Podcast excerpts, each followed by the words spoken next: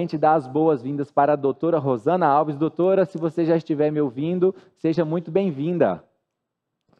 Olá, Igor. Estou sim te ouvindo, muito feliz porque estamos aqui nesta noite para um assunto que, olha, da forma que preparei para hoje, talvez eu nunca tenha dito. Se você olha aqui, ó, Deixei uma cadeira para que você, aí que está assistindo a esta, esta noite especial, se sinta sentando ao meu lado, porque a conversa hoje é intimista, é direto para você. Você que aí escolheu como tema ansiedade, sei que este é um assunto que tem nos alcançado nos últimos dias, principalmente durante a pandemia. Então, essa cadeira é sua está convidado, está convidada para sentar comigo para batermos um papo muito especial para você e para mim nesta noite. Mais uma vez, muito obrigada por estar aqui juntamente com vocês, os nossos amigos do Zoom.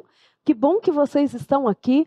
Muito feliz pelo por aceitarem o convite de serem a minha sala de aula, as pessoas para quem eu posso neste momento olhar. Olha, estou olhando para Cláudia, para, olha, tem até homem, é que eu não enxergo direito, o Pedro está nos assistindo. Tudo bem, Pedro? Está com uma camiseta cinza.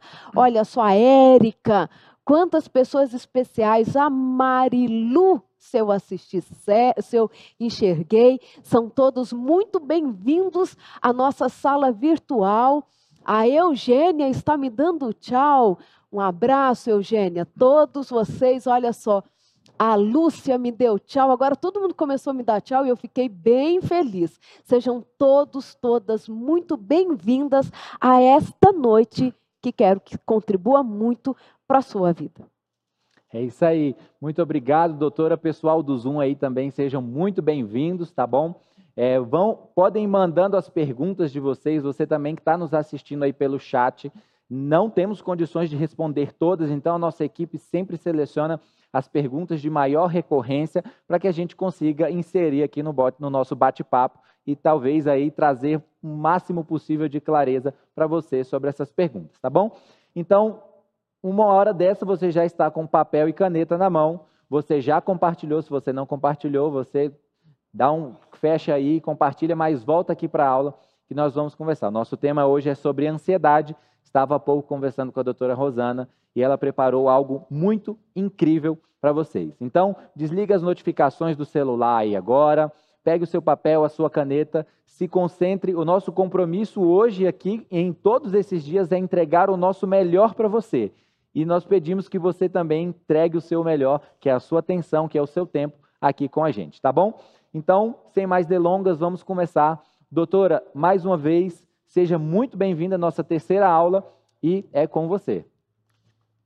Bem, vocês escolheram para que conversássemos nesta noite sobre ansiedade. Desculpa, não deu para atender a todos os pedidos sobre tema, mas hoje o nosso tema é algo que com certeza permeia a vida de todos nós. Em algum momento nos sentimos ansiosos, preocupados, com medo do futuro, mas nesta noite eu sei que você vai ter algumas respostas um lugar para reflexão que, sem dúvidas nenhuma, não serve apenas para quem está enfrentando uma ansiedade já caracterizada, já diagnosticada, ou tem a impressão de que tem esta, este transtorno do humor, mas também vai ser muito útil para você que tem depressão, que está com depressão para você que está enfrentando aí talvez alguns problemas de autoestima, algumas questões quanto por que mesmo que eu nasci. Então esta conversa é para todos nós nesta noite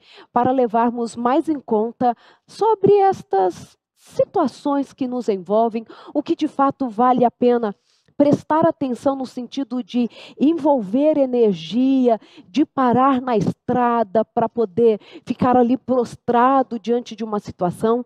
Então, esta noite, para mim, ela é muito especial porque vamos conversar sobre isso. Claro que como o assunto é sobre ansiedade, primeiramente sobre ansiedade, eu quero trazer para vocês algumas definições do que é ansiedade.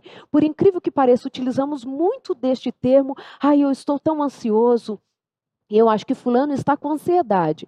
Mas o que de fato é ansiedade? É, uma, é um, um transtorno com diagnóstico muito bem descrito? É fácil de identificar a ansiedade? Não é? E já vou dizendo, ó, se vocês tiverem alguma pergunta, os meus alunos do Zoom podem mandar aí as suas questões, mas você também que está nos assistindo aí pelo YouTube, vai mandando aí as suas considerações que nós vamos olhando aqui e respondendo na medida do possível, tá bom? Então, eu trouxe a definição da ansiedade para eu não ter que ficar anotando ou falando de cabeça. Eu trouxe o que eu mesma escrevi sobre o assunto, mas é muito importante, eu acho que antes de tudo, falar algo que eu gosto muito de dizer. É, problemas do humor, é, problemas com a nossa saúde mental, ou seja, as doenças mentais, elas não podem ser encaradas por nós como motivo para ter vergonha, ok? Porque por incrível que pareça, por mais que nós estejamos em um momento onde este conhecimento já foi pulverizado, as pessoas estão falando sobre este assunto, somos o tempo todo encorajados para lidar de frente com estas demandas emocionais, procurar ajuda, mas alguns ainda encaram o sofrimento mental com vergonha escondem. Se a pessoa tem diabetes, é hipertensa, ela não tem ali nenhuma dificuldade para falar para as pessoas que foi ao médico e é necessário agora tomar um pouco mais de cuidado, ter mais atenção com a saúde física. Mas quando nós estamos falando de saúde mental, ainda existe sim muito tabu. Existem muitas pessoas que escondem e para ainda piorar essa situação, ainda muito que se considerar quanto nós, como sociedade, temos tratado aqueles sim que apresentam um transtorno. É tanto que, por exemplo, se alguém que teve um afastamento médico por, por estar com depressão, foi ao psiquiatra, ao psicólogo e foi diagnosticado e por conta disso recebeu um afastamento do trabalho, Sabia que quando ela voltar a trabalhar, ela tem estabilidade no trabalho? É como qualquer outra doença. Se você foi afastado por conta daquilo, você vai ter estabilidade no seu trabalho quando voltar de tão sério que é esta é, que é esta tão séria que é esta temática envolvendo a nossa saúde emocional. Então, por mais que nós avançamos já muito no entendimento de, destes transtornos do humor ou outros transtornos mentais, ainda existe muita gente que não encara como uma dificuldade e também tratam aos outros da forma que não deveriam, porque nós estamos aqui sujeitos a estas condições, ok? Quando nós falamos de ansiedade, nós estamos falando de um, um, uma, um comportamento ou uma emoção que ela surge em antecipação a uma situação que talvez seja uma situação que vai trazer prejuízos para mim. Então, quando nós pensamos na ansiedade, é, por exemplo, alguém que tem um, uma, uma dificuldade para falar em público, tá? Uma fobia social também. Ela fala assim: não, eu não quero estar ali no meio das pessoas, porque se eu falar alguma coisa errada, como as pessoas vão me encarar? E se na hora eu não conseguir me comportar da maneira certa? E se o copo cair da minha mão? Então, todas estas situações podem fazer com que a pessoa tenha o medo de se expor, ok? Então, quando nós falamos da ansiedade patológica, nós estamos falando de uma condição que leva a pessoa ao medo exacerbado de uma situação real, mais exagerada ou apenas imaginária, ok? Trazendo então sofrimento e mudança de comportamento, colocando-a num lugar de inadequação. Quando que eu falo de inadequação? Quando o próprio indivíduo se sente prejudicado pelos seus próprios comportamentos ou seus próprios sentimentos. Ele quer ir lá, lá e fazer uma apresentação do, do relatório para o seu grupo na empresa.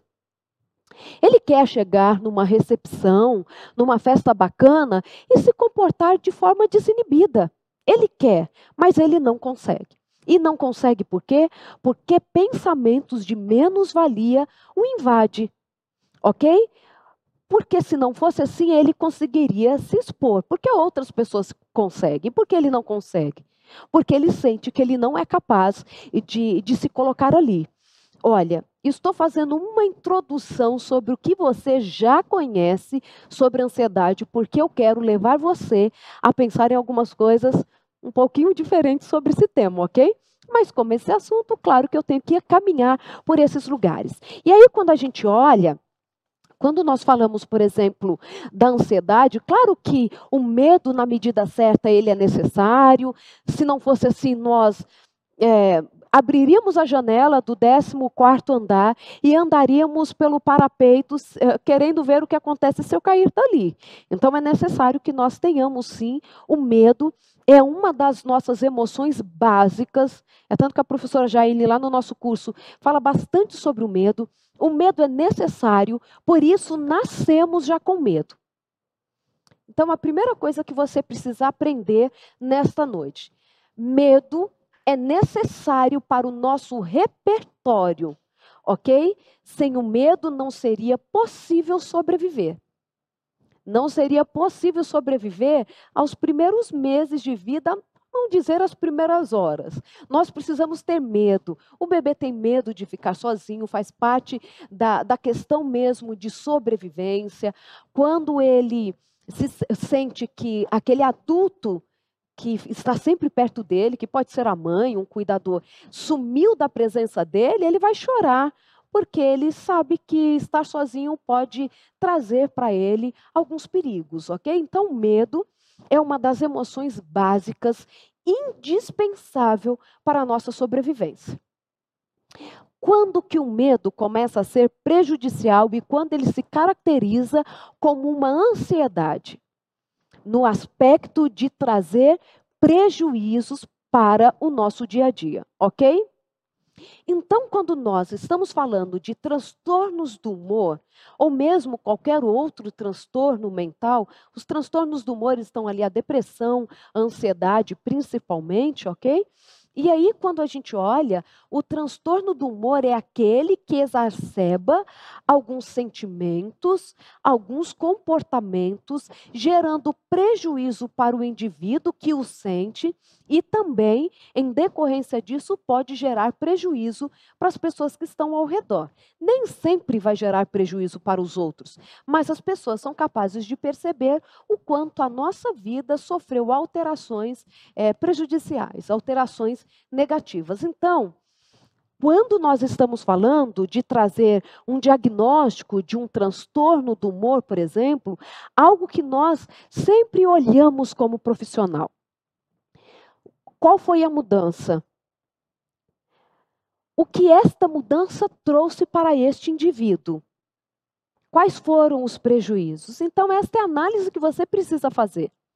O que mudou em você? Consegue pensar no antes e no depois?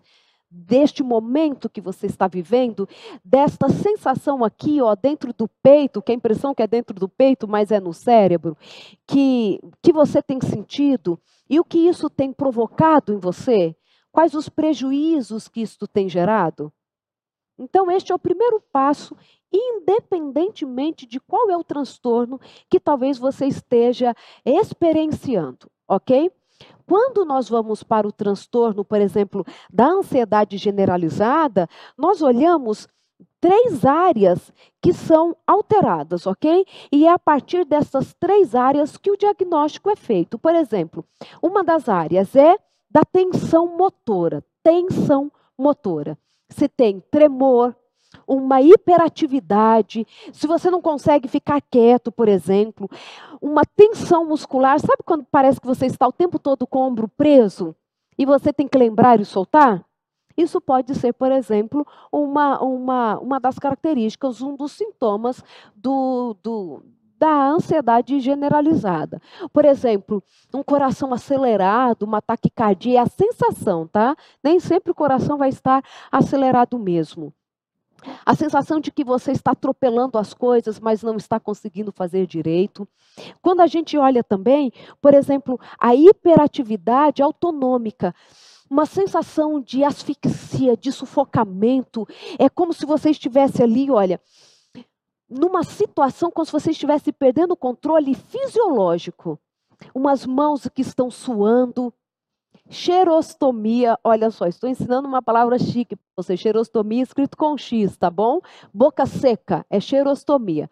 Ó, vocês vão passar por aqui e falar assim: aprendi para aqueles que não sabiam uma palavra nova, xerostomia, que é a boca seca, ok? Muito comum na ansiedade. Então, nós temos aí a hiperatividade motora, ok? Uma alteração nesta sensação física, que pode ser já em decorrência de uma alteração de alguns neurotransmissores, como, por exemplo, a adrenalina circulante, que prepara o nosso corpo para a luta e para a fuga, ok?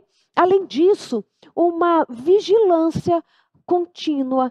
É como se você tivesse que estar o tempo todo alerta, porque alguma coisa errada pode acontecer. E nessa vigilância, sem dúvidas nenhuma, que você pode ter alteração do sono. Por exemplo, além disso, você pode ter, sabe, aqueles brancos de memória? Algo que você sabia, você sabe que você sabe, mas você não consegue lembrar? Você acabou de fazer alguma coisa, você não lembra? Tem um e-mail para mandar, e depois você fica assim na dúvida se mandou ou não mandou, se é que lembra que tinha um e-mail para mandar. Então, quando nós olhamos aí, olha, a insônia, uma irritabilidade, nossa, você percebe que assim o seu nível de, de controle, de lidar com frustração, o limiar está muito baixo. Qualquer coisa faz você ficar extremamente irritado, extremamente irritada. Então nós analisamos essas três áreas. Mas aí algumas coisas são muito importantes. Quando eu falo de insônia, por exemplo, que está ali presente, que pode estar presente na ansiedade, ela também pode estar presente na depressão. Quando eu falo de uma sensação ou uma angústia, ela pode estar presente na ansiedade, mas também na depressão. Memória, apetite alterado, tudo isso está presente também na depressão. Então, por isso que eu digo para você mais uma vez algo que você já sabe: um diagnóstico só pode ser feito pelo profissional. E como eu gosto muito de insistir, um diagnóstico não é simples de fazer, mesmo por profissionais experientes. Porque vocês viram que, falando de poucas características, nós já podemos ficar em dúvida se é uma ansiedade ou uma depressão. Imagine então quando nós colocamos à mesa todos os transtornos que podem ter características comuns. Além disso, uma comorbidade da ansiedade pode ser a depressão, ou seja, duas doenças que têm a tendência de aparecerem concomitantemente, uma levando a outra. E aí depois eu vou fechar porque que elas podem acontecer ao mesmo tempo, ok? Então, além de tudo, você pode ter ansiedade combinada com depressão. Vocês sabiam disso? A ansiedade e depressão não são transtornos antagônicos, quando um está presente, outro não está. Não é assim. Você pode sim ser diagnosticado com ansiedade e com depressão. E além de tudo, você pode estar com depressão achando que está com ansiedade. E você muitas vezes vai a um profissional e quer que este diagnóstico seja feito ali na primeira sessão em duas, três sessões. Não é assim, ok? Daqui a pouquinho eu vou falar de medicação para vocês, tá? O que a gente tem de estratégias terapêuticas para a depressão, que, claro, as terapêuticas passam pelas farmacológicas, pelos fitoterápicos, pelas psicoterapias, tá? Pelas medicinas aí alternativas, tratamentos alternativos. A gente vai chegar lá, tá? O que a gente tem hoje, o que mais funciona? A medicação ou, por exemplo, a terapia cognitivo-comportamental. O que a literatura nos diz sobre isso? É, quando você faz lá o desmame de um ansiolítico, qual é a sua probabilidade de voltar a ter ansiedade? Então, tudo isso a gente ainda vai conversar hoje, ok? Mas você fica aí que a gente ainda tem muito para falar. Ok. E aí, então, eu comecei a preparar o assunto de hoje, porque eu disse assim: eu não quero trazer um assunto que está no meu livro, não quero trazer um assunto apenas que você está acostumado a ouvir. Claro que a repetição faz parte do nosso aprendizado, mas eu queria trazer algo. É, uma reflexão diferente para você, baseada no que eu tenho estudado em neurociências, do que eu tenho pesquisado também. E é por isso que eu pedi para a produção deixar aqui, ó, essa cadeira, porque a partir deste momento nós vamos conversar o olho no olho. E eu quero que você esteja aí com o seu caderno, que esteja no seu celular, eu não sei. Mas eu quero que você esteja preparado, preparada para fazer algumas anotações. E vocês vão me dar a liberdade de falar aquilo que eu quero falar? Vão me dar essa liberdade? Minha classe do Zoom, me diz se eu vou ter a liberdade de falar o que eu quero falar nessa noite. Tenho, né? Ó, vocês estão me dando aqui um ok, então eu vou falar. Eu vou falar um pouco sobre o cérebro, como ele está estruturado, para que você entenda onde eu quero chegar com você. Você já sabe, né? Não somente pelo que eu falo, mas por tantos outros profissionais, tantos outros neurocientistas falam com você por meio de vídeos, de, de livros e também de aulas. Bem, você sabe que o nosso cérebro é complexo. Tudo que somos, aquilo que sentimos, batimento cardíaco, frequência respiratória, a dor que sentimos no dedão, o cabelo que começa a ficar branco. Quem faz todo esse controle? Claro que inicialmente começa ali dos nossos genes, mas o que sentimos e como nos percebemos como indivíduo, como entramos em contato com o outro, como percebemos a realidade ao nosso redor, depende do nosso cérebro. Esta massa, esta estrutura que é mole, composta principalmente de água, mas que tem aproximadamente 86 bilhões de neurônios no cérebro do adulto. E deixa eu te falar mais uma coisa que talvez você não saiba. A gente fala assim, o cérebro tem 86 bilhões de neurônios. Gente, já é muita coisa, não é? Já não é muita célula. E se eu disser que os neurônios não são as células mais abundantes do cérebro? Você sabia disso? As células de suporte do cérebro, as células da glia, ainda estão em maior número no cérebro do que os neurônios. Sabiam disso? Eu quero vocês comentando aqui no chat, no YouTube, se você sabia disso. Porque tem muita gente que acha que o que a gente tem no cérebro é só neurônio. Ou se a gente tem outras células, elas são em menor quantidade. Não. As células de sustentação, elas ainda são em maior número do que os neurônios. Você já imaginou a quantidade de células que você tem aí nesta massa que deve ter em torno de 1,2 kg?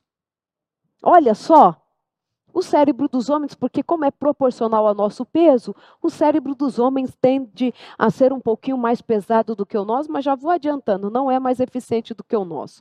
Existem as peculiaridades do cérebro feminino e masculino, ok? Existem algumas funções, sim, que o cérebro masculino é mais eficiente do que o feminino. E assim, vamos parar com aquela ideia de que assim, o cérebro de todo mundo é igual, porque a gente tem que tratar a todos iguais. A gente não pode tratar de forma igual aqueles que são diferentes. Ok? Mas não significa que a diferença trouxe para um prejuízo quando comparado ao outro. Porque em alguns aspectos o cérebro feminino, ele é, vamos dizer, mais desenvolvido, é, ele tem algumas capacidades diferentes, mas o masculino tem outras que a gente não dá muito conta. Gente, valeria fazer um encontro só para falar sobre a diferença do cérebro do homem e da mulher, né? Porque tem muito mito sobre isso, sabia? Tem muito mito. Claro que campo de homens e mulheres em alguns aspectos são diferentes. A gente vai ter que admitir. Aí eu não sei se eu falo aqui, aqui ó, na equipe tem muito mais homens do que mulheres. Eu não sei se eu dou essa ousadia ao ar, assim, ao vivo. Mas a percepção espacial do homem é sim mais desenvolvida do que da mulher. É por isso que nós mulheres, quando estamos ali do lado do marido e ele está dirigindo, agora é um papo de meninas, só as meninas vão entender. O nosso tapetinho, ele não é o segundo freio do carro? É. Eu não sei como que ele não fura. O meu não, porque o meu marido é super educado no trânsito, tal, ele respeita. Mas assim, a gente vai freando do lado, não vai? Porque eu sei que muita mulher já me contou isso. E a gente assim, vai bater, vai bater, e ele sabe que não vai bater, ele tem uma noção de espaço melhor do que a gente. Não estou justificando velocidade, viu? Porque assim, além de, de os homens estarem mais envolvidos em acidentes de trânsito, Alguns dizem que é porque tem uma mulher do lado dele falando e é por isso que ele se envolve, mas isso não é verdade também, não é assim. A gente está ali tentando pensar no bem de todas nós. Mas essa capacidade, sim, de ter a noção espacial no homem é um pouquinho melhor, sim. Mas, por outro lado, a nossa visão periférica é melhor que a dos homens. Já perceberam? Que a gente está aqui conversando aqui na câmera, vocês estão olhando para a câmera, mas estão vendo se o filho está passando aqui, se ele está passando tomando sorvete que não era para tomar? A gente consegue ver isso ou não consegue? A nossa visão periférica ela é incrível e parece que a gente tem sim um sexto sentido. Eu vou resumir assim porque é o termo que a gente entende. Parece que tem alguma coisa aí muito diferente nesse cérebro, mas isso é um assunto, olha, no da Cássia Lira, eu, eu, não sei se é marido, se é filho, alguém que apareceu aí que está fazendo assim, não, está tá discordando de alguma coisa, mas depois vocês me contam aqui o que vocês estão conversando. Então vamos lá. Você tem esse cérebro fantástico, não tem? Só de neurônios, 86 bilhões de neurônios. Nós temos ali o nosso sistema límbico, que vocês já me escutaram falar muito sobre ele, está lá no nosso curso, no Neurociência do Comportamento, muito bem detalhado sobre ele. É onde nós temos as nossas respostas emocionais, que é aquele nosso primeiro contato com os estímulos externos para uma reação deste, deste cérebro, para que nós possamos então tomar uma decisão sobre o que fazer com este estímulo. Então, este sistema límbico, é nele que está concentrada a nossa capacidade de medo, de perceber um estímulo aversivo, que aquele ambiente pode trazer para o nosso organismo prejuízos e até mesmo morte, ok? É ele que traz para nós a possibilidade de impulsividade, a amígdala, Gente, eu acho que eu já expliquei isso mais de umas 23 mil vezes, mas é sempre importante dizer: a amígdala é cerebral. Eu escutei essa semana um médico dando aula sobre isso e falando e chamando da garganta de amígdala, falando amidalite, mas eu acredito que ele estava falando assim para que as pessoas entendessem do que ele estava falando. Garganta inflamada é tonsilite. A amígdala é uma estrutura do nosso sistema límbico envolvida com agressividade e impulsividade, ok? Luta, fuga, depende, sobrevivência depende de amígdala. Lá no nosso sistema límbico também está hipocampo, memória. É ele quem registra as nossas experiências importantes para que da próxima vez que estivermos diante daquela situação, nós possamos tomar a melhor decisão. Por exemplo, a primeira vez que talvez um amigo seu te assustou, você levou um grande susto e talvez você tenha virado armado para dar um soco, não sei. Mas aí você foi vivendo o susto até que você continuou assustando mas o seu comportamento ao virar já foi um pouquinho mais amistoso, ok? Por quê? Porque aquela informação que veio do meio foi armazenada com validação emocional, ok? Então o hipocampo está envolvido com memória, mas também com a emoção. Sistema límbico. Agora vai começar a pegar essa aula. Pega aí o seu caderno. E agora eu quero começar a te tirar do seu conforto. Vocês me permitiram. Olha, nós estamos com uma classe aqui no Zoom. Depois me informem quantos estão aqui na nossa classe do Zoom. E eles estão representando. Então, eles são o meu termômetro, tá bom? 100 pessoas, ok? Olha aí, vocês estão conhecendo alguns aí dos nossos alunos que estão aqui. Vocês todos são alunos, ok? E aí, ó, já estão chegando algumas perguntas. Daqui a pouco eu respondo. Então, assim, olha. Sistema límbico.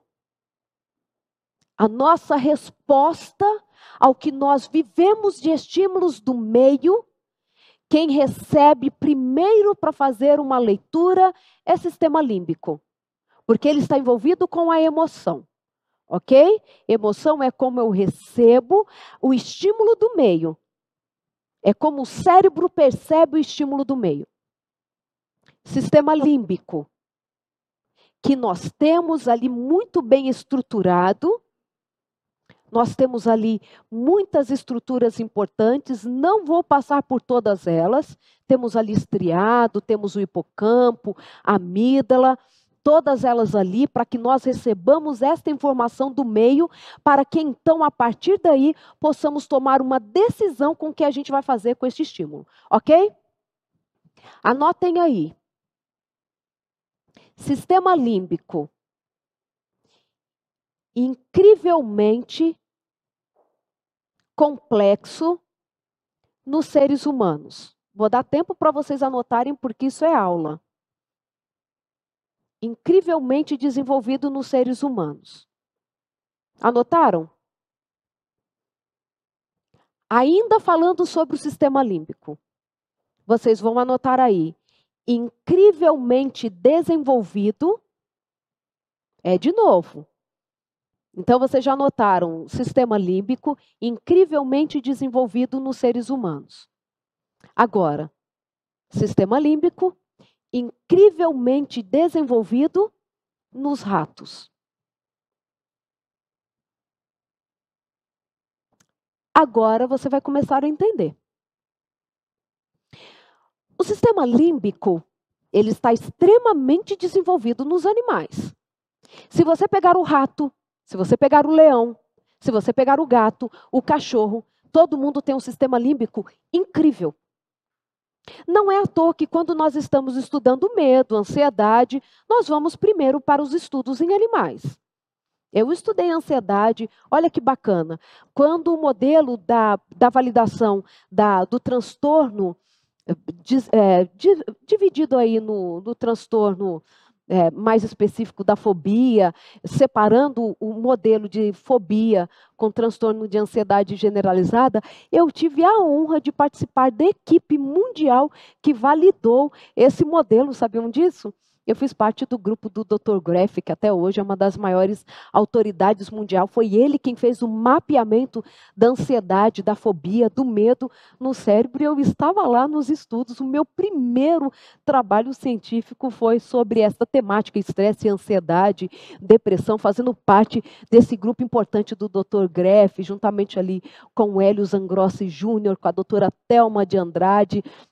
E eu tive a honra de ajudar a validar um modelo experimental que se chama é, labirinto em T elevado. Quando vocês colocarem na internet o labirinto em T elevado, o teste do labirinto em T elevado, eu participei ali dos primeiros estudos sobre a, para a validação deste modelo. Então a gente estuda o animal, porque quando a gente está olhando para a ansiedade, para a depressão, quando a gente olha para o medo, como esse sistema límbico está organizado, nós podemos estudar no rato, primeiramente. Porque o nosso sistema límbico é muito parecido com o do rato. Decepcionei alguém? Decepcionei você? É assim, ok? Em muitos aspectos, o nosso sistema límbico funciona igual ao do rato. Mas cá entre nós, quando a gente olha para o macaco, por exemplo, o chimpanzé, Lembra, isso a gente escuta muito. Somente 2% do nosso material genético não é igual ao do chimpanzé. Isso todo mundo já ouviu, né? 98% de genes iguais. Só 2% é que são diferentes. Sabe, uma das diferenças que esta, esses 2% traz entre nós e os chimpanzés, sabe qual é? No desenvolvimento na complexidade do córtex pré-frontal. Se a gente olhar para o macaco, ele chega mais reto aqui. Ele tem um córtex pré-frontal, sem dúvidas nenhuma, mas quando a gente olha para o córtex pré-frontal dele, é muito longe de ser parecido com o nosso. O que nós dizemos, e eu vou dizer isso com muita tranquilidade, ok? Independentemente do que em que você acredita, Seja você evolucionista ou criacionista, existe um ponto em comum ou algo que as duas teorias concordam sobre o cérebro humano, ok? Se existe um presente que nós recebemos Seja você acreditando que a evolução te deu, ou seja você acreditando como eu acredito que foi Deus quem me deu, você vai olhar e para todo mundo, para todo mundo que entende de cérebro, neurocientistas vão dizer que se tem um presente que nós ganhamos, foi um córtex bem desenvolvido. E ainda mais especificamente, um córtex pré-frontal absurdamente complexo. Entenderam a ideia? Tanto nós quanto o rato temos um sistema límbico incrivelmente complexo. Mas somente nós, seres humanos, não existe nenhum correspondente entre os animais que tenha um córtex pré-frontal também desenvolvido. Quem faz a validação emocional, quem fala para o hipocampo como eu tenho que armazenar uma informação, é o meu córtex pré-frontal. Lembra que o sistema límbico está envolvido com medo? Lá no rato e em outros animais, por que, que ele precisa ter esse medo? Por que, que ele tem medo de sair é, por aí em lugares abertos? Porque ele é uma presa fácil, certo? Pode passar um gato ali, ó, e, e, e tragá-lo. O rato não anda no bueiro porque gosta, porque é um instinto de sobrevivência. Do contrário, rato não suporta água. Ele tem medo de água. Sabiam disso? Mas entre o medo da água e o medo do gato comê-lo, que seja ficar na água. Rato tem pavor de lugares abertos, de lugares altos. É tanto que o labirinto tem que ter elevado, ele é elevado do chão mesmo, para a gente, por exemplo, testar medicamentos para ver se, por exemplo, quando a gente dá um ansiolítico, se ele aumenta as saídas para os braços abertos, onde ele não tem apoio. E ele pode ver que ele está num lugar aberto e alto. E aí, se a medicação fizer efeito ele conseguir passear por esse lugar, é porque a gente fala que ele, de fato, o, o medicamento teve efeito. Ok? E aí, por isso que a gente começa a fazer os testes para depois levar para o ser humano. Então, quando nós olhamos, no rato, o sistema do medo está muito, muito íntegro. Por quê? Porque ele precisa disso para sobreviver. Ok?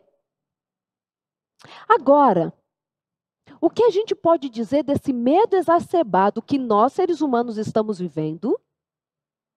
Quando nós olhamos as pesquisas da Organização Mundial da Saúde, o último levantamento que foi feito em 2017, apontou o Brasil como o país da América Latina com mais pessoas com ansiedade e depressão. Nós somos o país mais ansioso e depressivo da América Latina. O que a gente encontra? Os índices de ansiedade e depressão aumentando, chegando em números alarmantes. O que a gente imagina, hoje nós temos 30% da população mundial que apresenta um transtorno do humor. Mas estes índices, se nenhuma medida for tomada, indica-se que nos próximos anos podemos passar dos 50% da população mundial. E aí você me diz assim: como isso é possível, sendo que nós temos um córtex pré-frontal que é capaz de fazer essa validação emocional de uma situação, trazendo para mim, para você, a possibilidade de olhar para um evento para algo que provoque em nós medo e fazer uma leitura se aquilo é um medo real ou imaginário. Se precisamos de fato paralisar diante de um estímulo que parece ameaçador. Nós recebemos um córtex pré-frontal para fazer isso. Para trazer para nós a possibilidade de não vivermos o dia inteiro como se a nossa vida fosse luta ou fuga. Essa é uma condição do animal. Ele vive no constante luta e fuga. Ele vive para acasalar, comer, lutar e fugir. Ok? Estou colocando ali primariamente, tá? Porque aí a gente vê as leoas lá, uma fica cuidando dos, dos filhotes, enquanto a outra vai caçar, tudo. Mas estou falando do que é básico, ok? Por que, que muitas vezes nós estamos vivendo uma ansiedade dentro de uma situação que nós não precisávamos estar tão ansiosos? Já que nós temos um córtex pré-frontal que uma das suas principais funções é trazer para nós discernimento sobre os estímulos que recebemos do ambiente para termos o comportamento mais adequado diante dele. Por que, que a gente não tem feito isso? Por que, que no aumento do conforto, da tecnologia, de tudo isso, estamos, do contrário, nos sentindo cada vez mais ameaçados. Por que será? Estou levando você a pensar? Porque quando a gente olha, não é natural para a forma que fomos criados para a forma que o nosso cérebro está estruturado, vivemos em constante medo. Quem tem medo de presa não deveria sermos nós, porque nós não somos animais.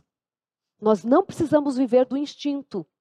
Nós temos a possibilidade de fazer uma leitura da situação, ter a noção se é real, se o perigo precisa mesmo fazer com que em mim sejam, sejam geradas respostas tão intensas, com tanta adrenalina circulante. Bem, diante de tudo que eu tenho estudado, eu estava lendo um trabalho muito interessante de um grupo de pesquisa do Rio Grande do Sul, neurocientistas, e a Federal do Rio Grande do Sul tem equipes incríveis de neurociências. Um abraço para todos os que estão no Rio Grande do Sul, sejam gaúchos ou não. Quando nós olhamos, eu estava lendo um trabalho muito interessante sobre fobia social, e era um trabalho ali, ó, de neuroquímica mesmo, tá?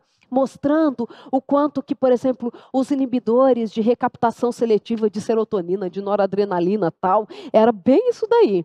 Mas mostrando a relação, por exemplo, de quando você toma um ansiolítico que vai mexer com a serotonina, ah, gente, tanto na depressão quanto na ansiedade, hoje a gente já não não acredita assim. Depressão está faltando serotonina, tá bom? Não. Pode estar faltando serotonina, noradrenalina, adrenalina, GABA, dopamina, pode estar faltando aí todos os neurotransmissores ou um ou outro, ok? Por isso que hoje a gente fala de uma de uma uma intervenção farmacológica mais abrangente e também testando aí o que funciona, o que não funciona. Já vou pedindo para vocês aí a liberdade, vão dizendo aí no chat se é possível ou não, porque tanto assunto importante sobre essa temática que se eu não terminar hoje, a gente pode continuar amanhã nesse assunto? Eu quero de vocês a liberdade para continuar, porque tem tanta coisa para falar sobre isso que eu acho que é bem importante, porque quando a gente olha que a população brasileira ela é a com maior incidência de depressão e ansiedade da América Latina, eu acho que é um assunto que a gente precisa se debruçar, porque ele também vai nos abrindo a possibilidade de pensar em outras condições da nossa vida, ok? Ó, o pessoal já está respondendo aqui que sim, que pode. E aí a gente vai trazendo aí até as questões que vocês falaram sobre filhos. Dá para a gente fazer uma mescla bem legal com esses assuntos, tá bom? Porque o que a gente vê acontecendo de ansiedade e de depressão na adolescência passa muito pelo que nós vamos conversar hoje, tá bom? Então, quando nós olhamos, hoje nós temos uma compreensão dessa intervenção farmacológica muito mais ampliada. Por isso que muitas vezes alguém vai ao psiquiatra, começa a tomar uma medicação específica, a medicação não faz o efeito é, desejado. Eu sei que eu tenho muitos amigos psiquiatras aqui assistindo, então quando nós olhamos, se o doutor Braga estiver nos assistindo, um psiquiatra da nossa confiança aí, que atende em São Paulo, se estiver aí, nos manda um oi, viu, doutor Braga? É, doutor Braz, olha, falei Braga. É, quando nós olhamos, é, o paciente pode não se identificar com uma medicação e ele pode não se identificar porque a dose ainda não está correta. O psiquiatra não consegue ajustar uma dose. A gente parte pelo que é o, o que seria uma dose comum para a maioria das pessoas, mas a o ajuste dela vai acontecendo ao longo do tempo, ok? Por isso que é necessário é, relatar para o, o seu médico quais foram os sintomas, não só físicos, mas também os mentais, os emocionais que você teve com a medicação. Às vezes você está tomando uma medicação que ela não é a mais indicada, mas também, na maioria das vezes, o psiquiatra não tem como saber, tá? Então, às vezes, a troca da medicação também é necessária, porque às vezes você está tomando um inibidor seletivo de recaptação de serotonina, sendo que outro seria mais indicado, ok? Então, tendo isso claro, o que, que nós vemos? Quando eu estava lendo esse trabalho lá do Sul, então mostrava que, por exemplo, quando a serotonina, o inibidor de, seletivo de recaptação de serotonina, ele começa a fazer efeito, é porque, na verdade, um dos motivos é que ele acionou o sistema dopaminérgico. E os estudos indicam que, por exemplo, na fobia social, parece que inicialmente o que nós temos é uma alteração no sistema dopaminérgico. E aí é que vai começar a aprofundar mais ainda a nossa conversa. Claro que quando eu comecei a ler tudo isso, eu só estou falando que vai aprofundando, né? Vocês falam assim, onde a gente vai chegar? a gente não vai chegar no fundo do poço, tá? A gente vai sair do fundo do poço, ok? Então, olha, quando a gente olha para isso, então parece que a fobia social, quem a disparou, vamos dizer assim, de forma muito simples, foi alguma coisa que alterou no nosso sistema dopaminérgico. E principalmente quando a gente olha para o sistema mesolímbico. Ah, mas o que, que isso tem a ver? Gente, o sistema mesolímbico, o límbico, fez sentido para vocês? A gente está falando daquele sistema emocional, o sistema límbico. Ali a, a, dopamina atua de uma forma incrível. Então parece que a gente tem uma alteração ali no sistema límbico, pensando no sistema dopaminérgico, que vai levar todas as alterações, por exemplo, da fobia social, que pode ir impactando os outros sistemas, o serotoninérgico, o noradrenérgico e etc e tal. Por que, que a gente tem um córtex pré-frontal tão bem desenvolvido, com tanta capacidade, e estamos sendo dominados pelo sistema límbico? Sabe por quê? Porque estamos dando a possibilidade de que isso aconteça. E sabe como a gente dá a possibilidade de que isso aconteça? Agora eu preciso que você sente aqui comigo nessa cadeira. Porque a conversa é para você. Eu vou falar agora para você. Por que, que o sistema límbico tem te dominado no aspecto de te adoecer? O sistema límbico é importante para você. O sistema límbico, ele é indispensável para as nossas emoções. Nós não seríamos quem somos sem o nosso sistema límbico.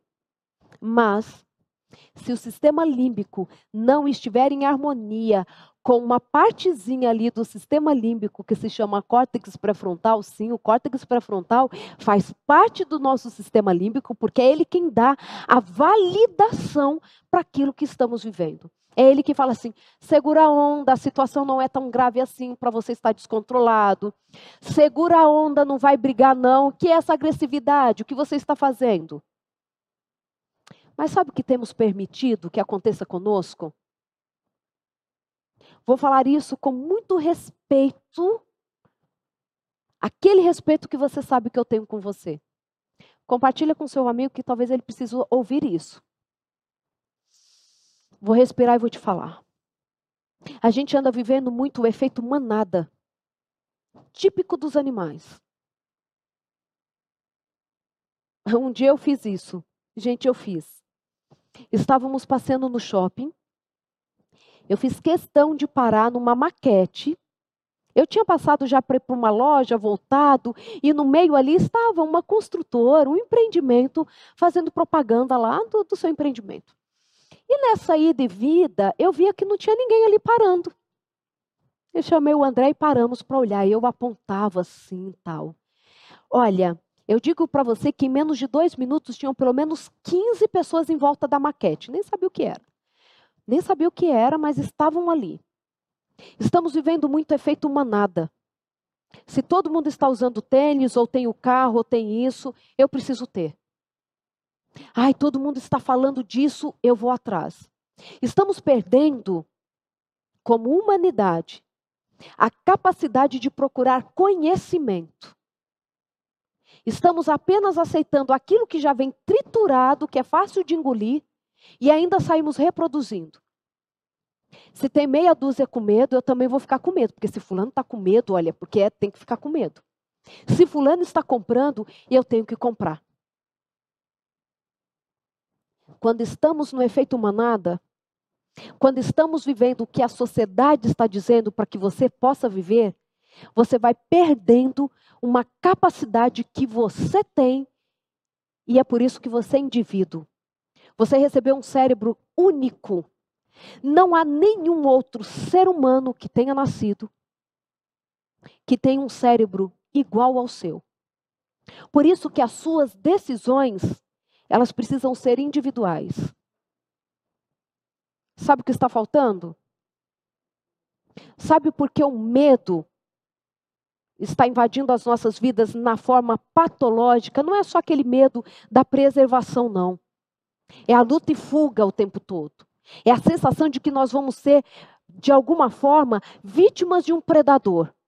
E o predador pode ser a prestação do nosso carro, alguém que quer nos tirar do nosso emprego, é a segurança da nossa família. Claro, nós estamos vivendo num contexto que pode trazer todos esses perigos, mas por que eles estão nos dominando?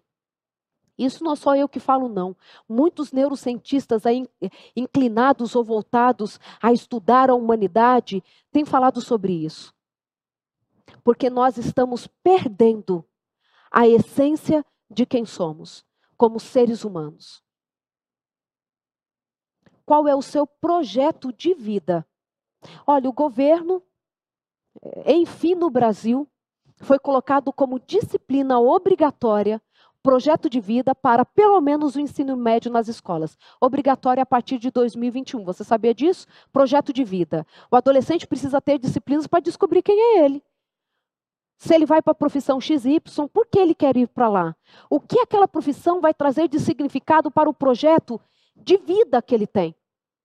E quando a gente olha, como eu já dei muita aula de projeto de vida, eu vejo muitos adultos, quando a gente está ali ensinando para o professor para fazer com o aluno, a maioria fala assim: eu não tenho projeto de vida.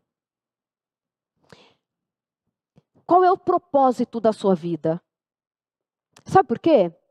Porque casar, ter filhos, etc., tem que ser para alcançar o projeto de vida. Não estou falando de algo egoísta, não. Porque se você não tiver esse projeto de vida, até o marido, a esposa, os filhos, eles vão vir e você vai continuar com essa sensação de que você é uma presa fácil de que tudo te ameaça. O seu córtex pré-frontal, ele te dá a possibilidade de desenhar o que você quer para a sua vida. Eu gosto muito de uma frase que a doutora Ana Beatriz Barbosa fala, e ela fala assim: quem está envolvido, quem está envolvido com o propósito de vida, tem menos tempo para adoecer. Quem está mais envolvido com propósito de vida tem menos tempo para adoecer. Não estou colocando sobre você mais um fardo, ok? Porque nós sabemos que aquilo que recebemos da infância, os traumas, as alterações neurológicas que podem ter acontecido por conta de todo este sofrimento, vão trazer um impacto sobre você, mas independente disso, começa a ver o seu propósito de vida. Gente, agora eu levei um susto Olhei aqui no cronômetro e já passaram 55 minutos. Eu acho que eu preciso continuar esse assunto amanhã, não preciso? Porque senão eu vou correr demais e eu não vou conseguir levar a vocês a pensarem nesse projeto de vida, nesse propósito. Deixa eu falar aqui com a minha produção o que, que eles acham. O que, que vocês acham? A gente, eu, eu ainda vou falar algumas coisas, sim, Fiquem aí, porque não terminou, mas eu preciso aqui alinhar se a gente vai continuar esse assunto. Igor, tem como você vir aqui me acompanhar? Nesse momento? Porque assim, é ao vivo mesmo, é uma construção do que nós estamos conversando, ok? Porque amanhã, quando eu voltar neste assunto, aí eu vou falar do segundo assunto que vocês mais pediram, que tem a ver com filhos, com adolescentes, com crianças. Seja bem-vindo ao meu espaço, Igor. Oi, doutora. Boa noite, boa noite, pessoal. Que legal. Todo dia a gente tem uma coisa diferente aqui, né, doutora? Ontem entramos aí com o Zoom. Hoje estamos aqui com a oportunidade de ter um bate-papo, nós dois aqui. E ainda não acabou, pessoal. Amanhã tem mais. Então, doutora, obrigado. Pessoal, vai comentando aí no chat. Eu tô, tô observando, tô lendo vocês aqui.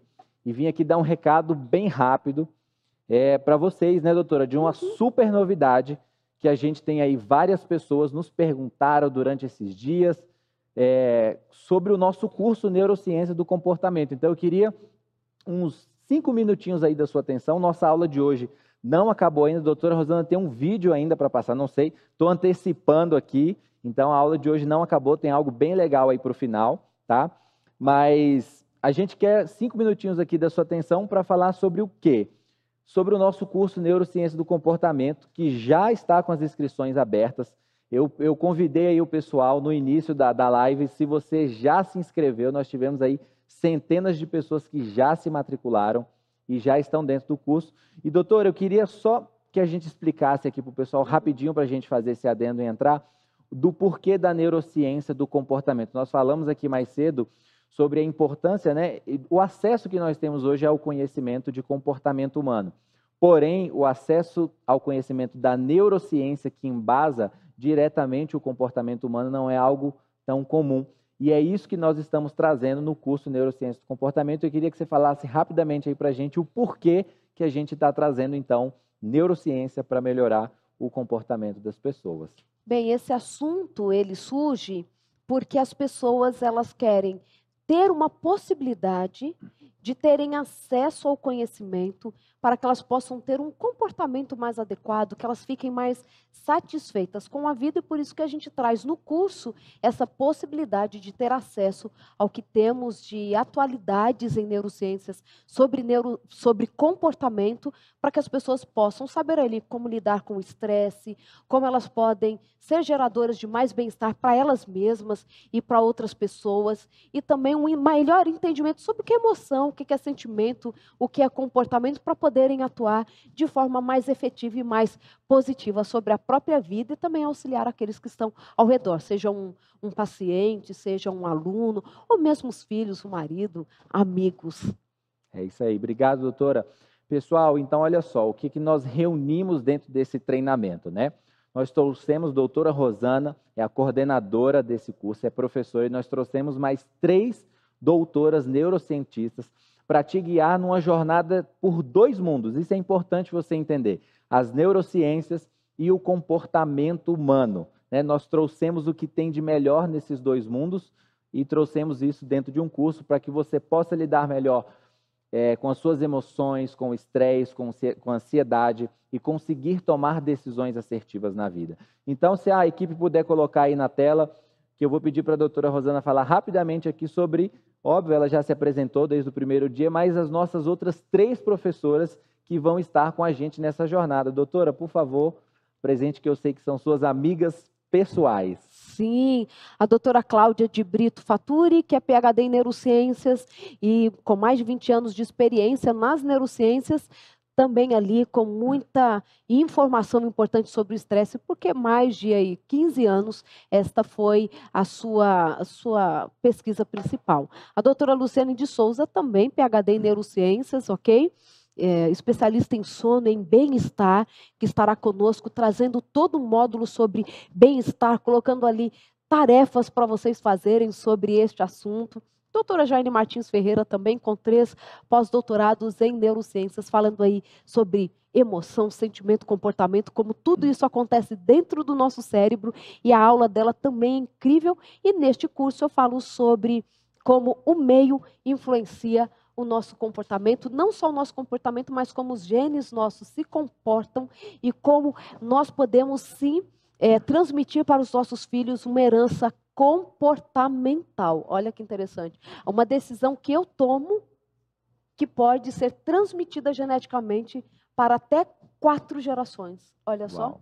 Doutora, e um testemunho pessoal sobre isso, depois de assistir o módulo 2, que é o seu módulo, eu tive um entendimento muito claro sobre as minhas mudanças de comportamento, porque às vezes a gente pensa em mudar algumas coisas para os filhos, eu e minha esposa estamos num processo aí para ter filhos, e aí eu tive esse entendimento. Eu falei, eu preciso mudar algumas coisas hoje nas minhas emoções e no meu comportamento, desde a minha alimentação, de várias coisas, porque eu sei que eu posso impactar a minha próxima geração através disso. impactar disso. geneticamente, geneticamente, né? geneticamente. A epigenética uhum. nos ajuda nisso. Então, pessoal, tudo que vocês têm ouvido aqui, principalmente relacionado a estresse, ansiedade, emoção, medo, como a doutora falou muito bem hoje no início da aula, é conteúdo lá do nosso curso ministrado pelas nossas professoras, né? Nós pegamos aí 20 anos de carreira de cada uma delas e trouxemos o que nós acreditamos de mais relevante e colocamos para vocês dentro desse curso. Como que é? Você bem rápido aqui, tá, pessoal? Esse curso, ele é 100% online. As aulas são 100% gravadas. Isso te dá a possibilidade de você assistir a qualquer tempo, a qualquer, a qualquer lugar e assistir quantas vezes você precisar assistir. Por quanto tempo você vai ter acesso a isso? Por 12 meses. Eu vou explicar aqui mais à frente sobre isso. O curso tem uma carga horária de 12 horas aula, dividida em quatro módulos. Tem um material complementar que já está lá. Uma grande novidade que nós já estamos anunciando aqui para vocês, que nos próximos dias, até mais ou menos 30 dias, nós vamos lançar o nosso workbook do curso Neurociência do Comportamento. Os alunos da turma 1 e 2 também já sabem que tudo que nós lançarmos de atualizações, eles também terão acesso, tá? Então, o curso é dividido em quatro módulos, tem 12 horas, então tem seis aulas aproximadamente cada módulo, com esse material complementar. E aqui está um pouco da estrutura dos módulos. Módulo 1, Emoções, Motivação e Comportamento, ministrado pela doutora Jaine. Módulo 2, Efeitos do Ambiente no Comportamento, ministrado pela doutora Rosana Alves. A Neurobiologia do Estresse e Ansiedade, que é o módulo 3, ministrado pela doutora Cláudia. E o módulo 4, que é Neurociência e Enfrentamentos de Crise, pela doutora Lu. Doutora, eu não vou pedir para você explicar todos os modos aqui para o pessoal, porque a gente ainda tem uma aula para continuar, mas, pessoal, tá incrível, tá bom? Tá sensacional tudo que vocês estão ouvindo aqui. E a gente combinou mais cedo aqui, na turma 1 nós tivemos um encontro ao vivo com as quatro professoras e foi sensacional. Então, foi. dependendo de como for aí, se vocês quiserem é, que tenha, que a gente coloque isso no curso, né, doutora? Nós não combinamos isso ainda, Perguntamos para o pessoal de mais cedo, mas a resposta ainda não foi tão firme. Se vocês quiserem que nesse curso, já já eu vou mostrar o valor para vocês, se vocês quiserem esse encontro, comenta aí abaixo sim, tá? Para que a gente consiga reunir quatro neurocientistas numa aula ao vivo para os alunos do curso, tá bom? Vamos lá, o que, que tem nesse curso? Muitas pessoas perguntam sobre certificação. O certificado do curso ele é assinado pela doutora Rosana. Alves e pela Red Academy, tá bom? Você pode apresentar esse curso, esse certificado nas instituições de ensino, na sua faculdade, na sua universidade, no seu trabalho, na sua empresa. Várias dessas instituições aceitam esse certificado como horas complementares. Inclusive, não são 12, né, doutora? Nós combinamos aqui mais cedo que serão 15 horas a aula que você vai ter aí de complemento no seu certificado. Quanto tempo de acesso ao curso? 12 meses. Então, lembra, o curso ele é 100% gravado Isso. e as aulas ficam 100% disponíveis para você na plataforma e você pode assistir quantas vezes você quiser pelo período de, de 12, 12 meses. meses. Uhum. Então, nós, né, doutora, conversamos, não é um curso para as pessoas sentarem, e fazerem rápido. É para ter tempo de debruçar, de anotar, de querer voltar e etc e tal, para poder, de fato, ser algo transformador, porque a nossa ideia não é que seja, ah, entregamos um curso apenas, né? Exatamente. Você pode ter certeza que você vai reassistir esse curso várias vezes. E por que, que nós estamos lançando o workbook daqui a 30 dias? Para que você assista esses próximos dias com o material que tem com os vídeos que tem, da forma como você vai estudar, você vai anotar, vai fazer as suas anotações, vai fazer a sua pergunta e depois nós traremos uma nova ferramenta com mais informações para você. Estava conversando hoje com os alunos da turma 1 e todos eles, a grande parte, fizeram duas vezes e nós Sim. falamos dessas melhorias que estamos trazendo e eles já estão assim, por favor, me deixe mais um tempo na plataforma para a gente poder aproveitar. Então, assim, está sensacional. 12 meses de acesso um compromisso nosso aí com todos os alunos é sempre de trazer o melhor, de trazer inovações, de trazer coisas novas. E com base nisso, todas as atualizações que nós fizermos para as, próxima, para as próximas turmas ou que desenvolvermos dentro da Red Academy, que seja dentro desse contexto, nós iremos colocar lá na plataforma do aluno, lá no seu acesso, tá? Você assiste às aulas diretamente pelo nosso portal, isso aí é para reafirmar o nosso compromisso com vocês. Alguma complementação, doutora? Sim, tem pessoas perguntando quem pode participar do curso. É um curso livre, é, não é exigido uma graduação, não tem uma área específica para que você possa participar, ok? Então é um curso livre, é de proveito tanto para quem é psicólogo, também para quem tem ali a clínica ou lida com pessoas na igreja, na sua comunidade. É um curso que será de muito proveito para todos vocês. Nós vamos ter alguns bônus, um deles é sobre validação emocional de crianças e adolescentes, uma aula incrível com a professora Rosângela Moraes, que trabalha com isso e com projeto de vida. Então, ela vai dar uma aula. Teremos uma outra aula que será entre eu e a professora Neide, que vamos falar sobre neurociência, nutrição, ansiedade e depressão. Então, aí todos esses bônus é, para que vocês possam ter a possibilidade de ter esse encontro incrível, tá bom? É isso aí, doutor. E aproveitando, como você já falou dos bônus, então, pessoal, tá aí na tela, se a equipe quiser colocar, três, três aulas aí com duração de mais ou menos duas horas. Por isso que o curso ele vai passar das 20 horas, tá, pessoal? Fiquem tranquilos, vocês vão ter mais de 20 horas de aula aí. Nós teremos a Masterclass nutrição, ansiedade, depressão, validação emocional para filhos, né? Falando com a doutora Rosângela, que fala muito bem sobre infância, sobre adolescente. Uma com o Marcelo Antunes, que é um dos nossos treinadores aqui na Red Academy, falando sobre tomada de decisão, treina grandes líderes, grandes empresas, então vai ser muito bom, tá? Vamos lá, valores. Muita gente tem mandado aqui perguntando as, as dúvidas com relação ao valor. Se a equipe quiser colocar aí na tela, uma condição mega especial, aí hoje é de 1.397 por 997 à vista ou em até 12 vezes de R$ 100,10, tá bom? Você pode parcelar isso aí em 12 vezes no cartão, certo? E o mais importante que para reafirmarmos, reafirmarmos o nosso compromisso com vocês é o seguinte: se você se inscrever e entender que o curso não é para você, que não fez sentido para o que você trabalha, para o que você está desenvolvendo, você tem sete dias de garantia e você pode simplesmente pedir o seu reembolso de volta e sem problema algum você recebe o seu reembolso integral. Porém, não tivemos nenhum cancelamento até hoje. Essa é a nossa terceira turma. E isso mostra muito, né, doutora? Sem dúvida. Do que nós estamos uhum. entregando, reunindo mais de 20 anos de carreira de quatro neurocientistas para encurtar caminhos. Nós sempre falamos nisso aqui. A ideia de propor um, uma semana do comportamento como essa, um curso como esse, é para que a gente encurte o caminho que as pessoas têm, muitas vezes, em encontrar informações como vocês estão uhum. encontrando aqui esses dias. Pessoal, se está sendo relevante a semana do comportamento para você, comenta aí no chat sim, sim, manda um sim aí para a gente saber que a semana do comportamento Estão perguntando de boleto, se pode pagar no boleto e quando começa o curso. Olha, eu estou aqui de secretária vendo que as perguntas para você. Vendo as perguntas, vamos lá. O curso funciona o seguinte, como ele é 100% gravado, assim que você faz a sua inscrição, você já tem acesso ao curso. Então, os alunos de mais cedo que fizeram a inscrição provavelmente já acessaram a plataforma, se não estão aqui assistindo a nossa aula da Semana uhum. do Comportamento, e estão assistindo a aula do curso. Então, quando assim que você se matricula, você já tem acesso direto ao curso. Com relação ao boleto, eu acredito que não está liberado para hoje, tá bom? Não tenho essa informação completa aqui, mas eu vou pedir para a equipe mandar o link no chat e também nos grupos uhum. para que vocês tenham acesso, tá bom? Essa condição especial de 12 vezes aí de 997 ou 12 vezes, ela vai ficar no ar até amanhã, o final do dia. Quinta-feira já encerra as inscrições e voltam para o valor de 1.397, tá bom? Vamos ver aqui o que, que nós temos de perguntas. Doutora, chegou é... mais alguma pergunta?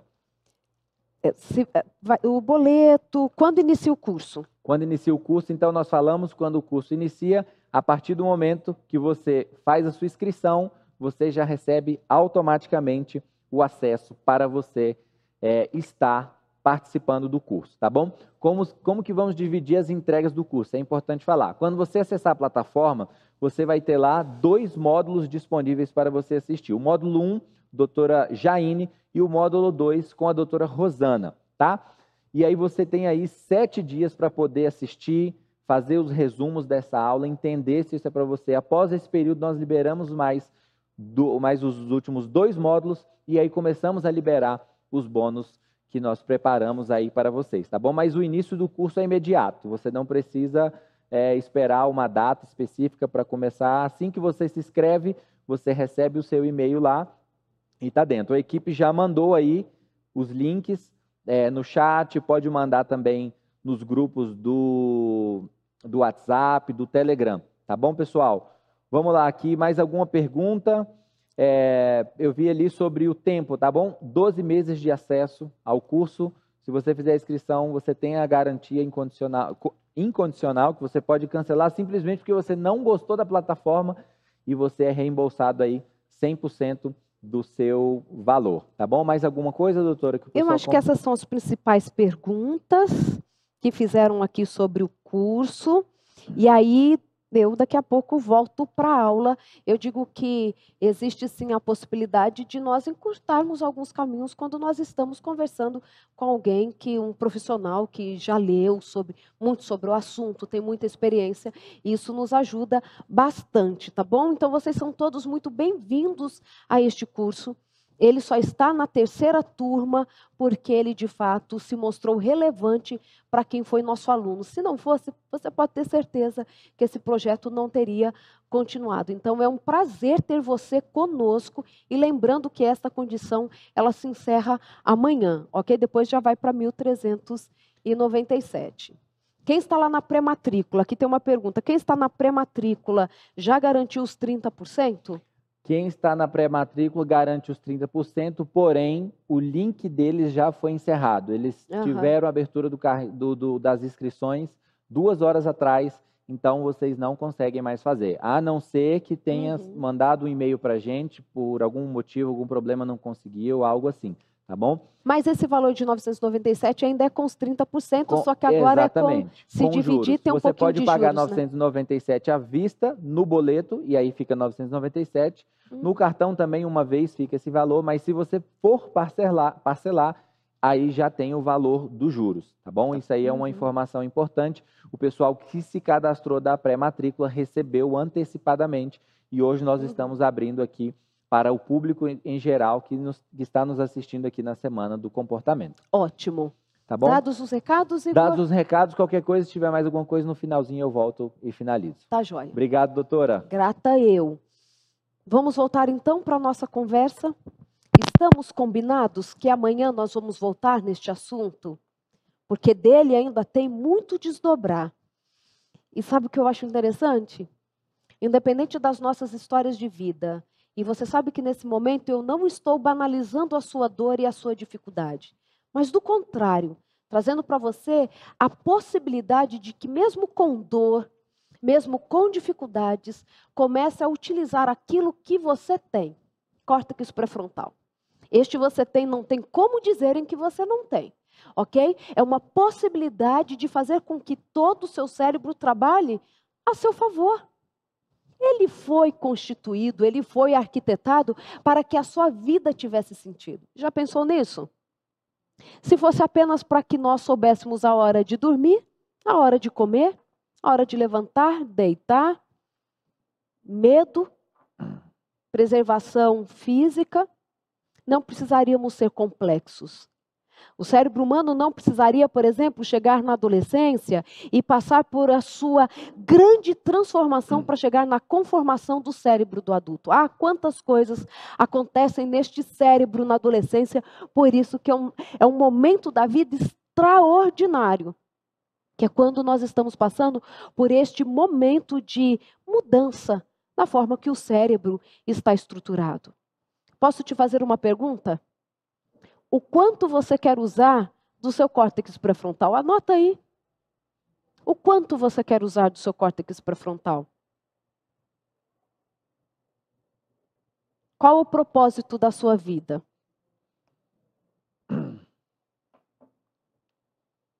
Que esta talvez deveria ser antecedida por outra pergunta. A sua vida tem sentido? Tem sentido? Ó, eu gosto de ver pessoas aqui ó, falando que sim, né? Sua vida tem sentido? Agora me diz, qual a área da sua vida que precisa ser ajustada? Anotem essas perguntas. A sua vida tem sentido? Qual o propósito da sua vida? Qual a área da sua vida precisa ser ajustada? Vocês prometem para mim que vão pensar nessas perguntas até amanhã? Não quero respostas já prontas para amanhã, mas é um exercício de começar a pensar sobre isso. Porque é assim mesmo, a gente vai fazendo o exercício da vida, pensando, repensando, mudando, e aí nós vamos encontrando um caminho. E aqueles que estão envolvidos com o sentido da vida, com o propósito da vida, têm menos tempo para adoecer. Claro que a gente vai adoecer sim. Claro que tem dia que a gente nem quer sair da cama, tem algumas situações que parecem que a gente não vai dar conta. Mas de verdade, isso não pode fazer parte do nosso cotidiano. E amanhã a gente vai continuar conversando sobre isso. Amanhã tem o um vídeo. E aí eu vou mostrar para vocês qual é um dos caminhos que as neurociências têm apontado como um dos tratamentos eficazes para a ansiedade e para a depressão. Ok? A gente pode combinar isso para amanhã? E aí amanhã eu vou mostrar um vídeo para vocês. Vamos fazer um momento muito, muito especial amanhã também. Posso contar com a presença de todos? Já mexi com vocês hoje? Já mexi? Quando você estiver ali, olha, pensando só no medo, vamos acabar comigo, ai que ansiedade, eu não consigo fazer nada. Você vai lembrar que o sistema límbico do rato é incrivelmente complexo, igual ao seu, mas que você pode viver diferente do rato porque você é diferente do rato, você queira ou não, você já é diferente. Então, espero vocês amanhã. Não sei se o Igor ainda tem algum recado. Tenho. Tem, o Igor, claro que tem recado. Se ele tem recado, você precisa ouvir, ok? Não saia daí. Voltei. Pessoal, olha só, é, algumas perguntas aqui, alguns alunos até vi que nos mandaram mensagem aqui, alunos da turma 1 e da turma 2, é, um compromisso com vocês aí. Na turma 1 e na turma 2 vocês tinham é, seis meses de acesso mas nós estamos expandindo isso para 12 meses, tá bom? Então, alunos turma 1 e turma 2, não se preocupem que vocês terão 12 meses de acesso aí também ao curso e a todas as melhorias e tudo mais. É, você que não se inscreveu, a equipe vai mandar aí o link, tá bom? Faça sua inscrição, tenho certeza que você não vai se arrepender do que nós estamos preparando para você. Você ainda não sabe o que vai acontecer. Vou contar só uma das novidades, que é o seguinte: os alunos que se matricularem, né, doutora, já terão acesso às aulas gravadas da Semana do Comportamento e também terão certificado de participação aqui da nossa Semana do Comportamento. Então, aí já para todos os alunos que alguns perguntaram se a Semana do Comportamento daria certificado ou não, você que se matricular e já estiver dentro da turma, você já vai ter acesso aí também a 12 meses aos conteúdos dessa semana aqui e também terá acesso ao seu certificado.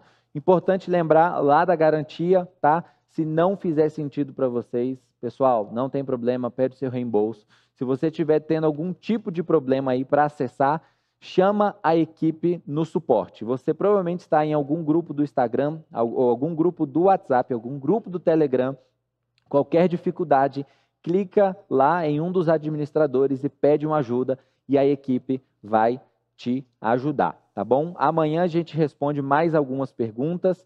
Amanhã é o nosso encerramento aqui da Semana do Comportamento, né, doutora? E a expectativa está altíssima. Nós vamos fechar essa semana em grande estilo e trazendo mais algumas coisas novas aí para vocês amanhã. Como todos os dias nós estamos trazendo algo novo, amanhã nós também iremos trazer. Estão pedindo para repetir as três perguntas que eu fiz, mas também vai estar lá no seu workbook, ok? A sua vida tem sentido? Para que propósito você vive? E qual a área da sua vida que precisa mudar para que você encontre o propósito da sua vida e não viva com medo? Responde aí, tá bom? Eu já posso despedir de todo mundo, como é? Claro, por favor. Foi muito bom estar com vocês nesta noite. Mais uma vez, um prazer de estarmos aqui neste espaço, que é não só uma exposição de conhecimento, mas que te chama, te convida carinhosamente para uma reflexão. Porque a partir desta reflexão que você é capaz de fazer, é possível construir uma vida melhor e eu também acredito em um mundo melhor. Foi muito bom estar aqui mais uma vez. Obrigado, doutora. Obrigado, pessoal amanhã, nosso último encontro da Semana do Comportamento. Uma ótima noite.